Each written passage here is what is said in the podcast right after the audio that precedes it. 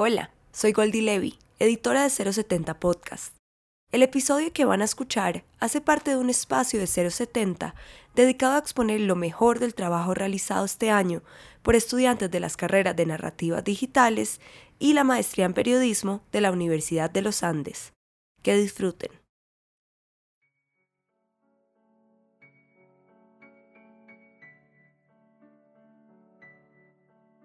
Más que amar el anillo hija es el amor y el recuerdo que tengo yo por ella, es la parte sentimental en el cual yo la recuerdo a ella con todo mi inmenso cariño.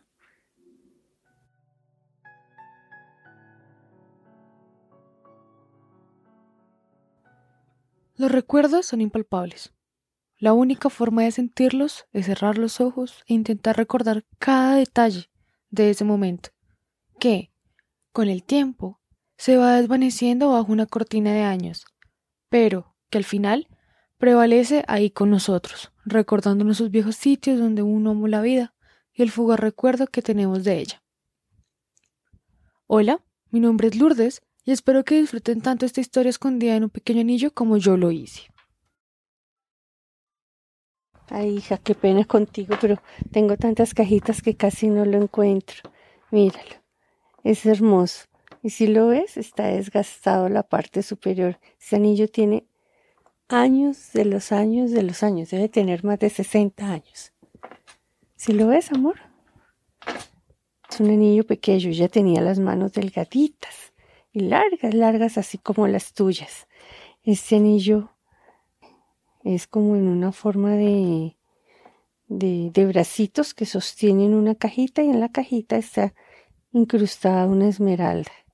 Mira, si tú lo miras por dentro, si ves que esa cajita está vacía y ahí es donde está incrustada la esmeralda.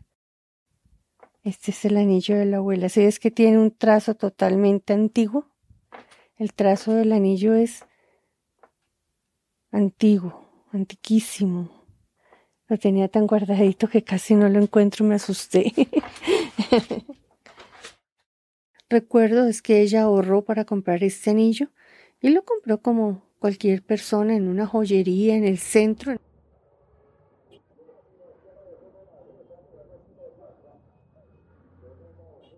Aunque la memoria es frágil, hay cosas que quedan marcadas en nuestro interior. Sitios, historias, tragedias, pero también luchas. Ella decía que había joyas más bonitas y que tenía joyas más lindas, pero a mí siempre él me pareció precioso porque representaba una historia, una vida, un el volver a alcanzar. Ella siempre decía, muy coloquial, aunque su, su mirada emanaba tristeza, que ella decía que era a veces era mejor no tener que haber tenido y haber perdido, porque la vida de ella en su niñez fue una vida muy cómoda en un pueblo, en una casa grande, con una matrona, donde mi abuela tenía pues personas que le ayudaban, donde había personas para el campo, para la cocina, para barrer, para había toda la clase de comodidades. Y cuando llegó la época de la violencia, ella cuenta que esa tarde ella siempre hablaba de un señor Marcelino, yo tal vez te he contado, un señor Marcelino que mi mamá decía que ella tendría unos 13, 14 años y que ella se acuerda que era un señor muy chusco y era un empleado de mi abuelo y que ella recuerda que llegaron esos camiones donde transportaban el ganado y acompañaban al ganado porque ellos llevaban ganado a Villavicencio. Primero lo hacían a pie y le ponían el ganado alpargatas para que no se le dañaran los casquitos. Y cuando ya la cosa prosperó, ellos tenían camiones y eran de los pocos que en esa región tenían camiones y ella recuerda a ese muchacho que era un muchacho muy joven y ella pues era muy niña y decía que ella lo veía y le parecía un señor muy, muy querido, no solo en su físico sino en la forma de ser y que en la época de la violencia cuando quemaron el camión él fue uno de los primeros que fueron asesinados.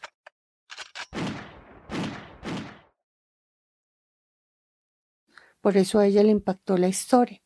Entonces cuando ellos volvieron Después de toda esa tragedia que tuvieron que huir, ellos fueron desplazados, les quemaron todo, acabaron con todo. Ellos tuvieron que unir con lo que tenían y llegar aquí a un barrio, pues un barrio al sur de Bogotá, donde vivía un familiar de mucho dinero.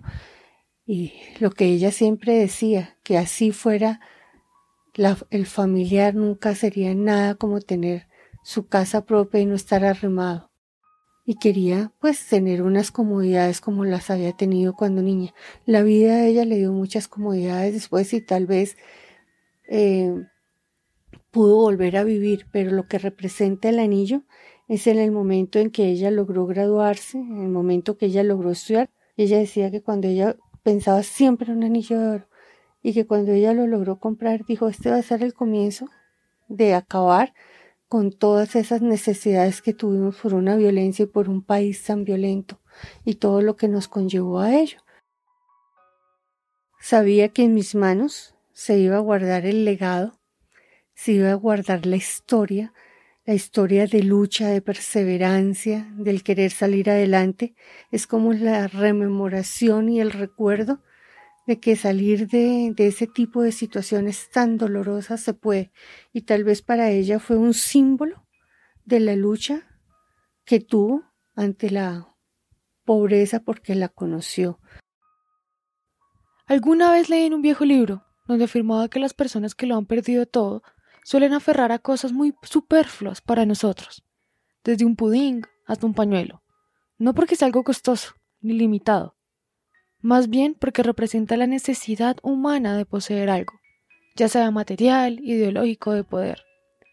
En este caso, mi abuela mantenía este objeto ahí, con ella, recordando todo lo que tuvo que pasar para poder sentir que era merecedora de ello, y más allá de merecerlo, retomar esta vida donde las cosas brillaban más, cada día, cada noche, cada segundo y cada respiración.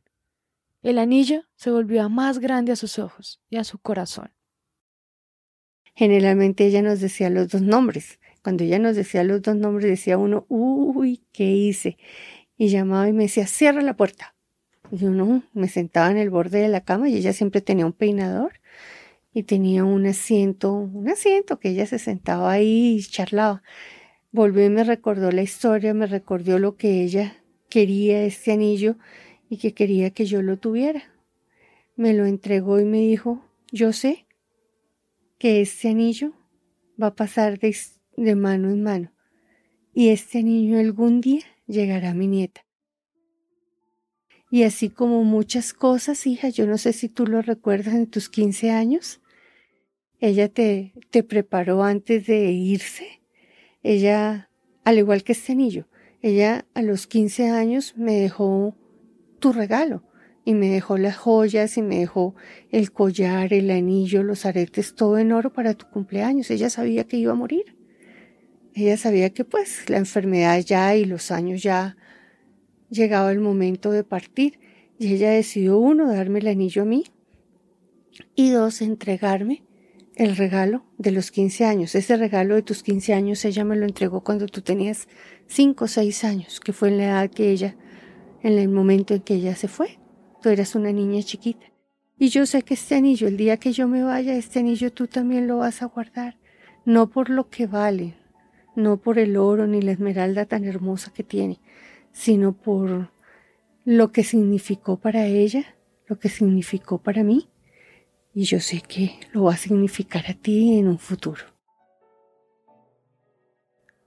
A veces olvidamos el impacto que cosas tan simples a nuestros ojos pueden significar algo para alguien más. En este caso, fue ver cómo mi mamá guardó con tanto cariño un objeto que mi abuela adquirió con tanta esperanza hace tantos años. Aquí es donde yo pienso qué objetos serán tan importantes para mí en algunos años, cuando no esté en el país. De pronto, mis primeros anillos finos que mi mamá me regaló, el anillo de mi abuela, ¿O qué será para mí esa remembranza, esa lucha y ese poder? Este podcast fue producido, realizado y pensado por mí. Gracias.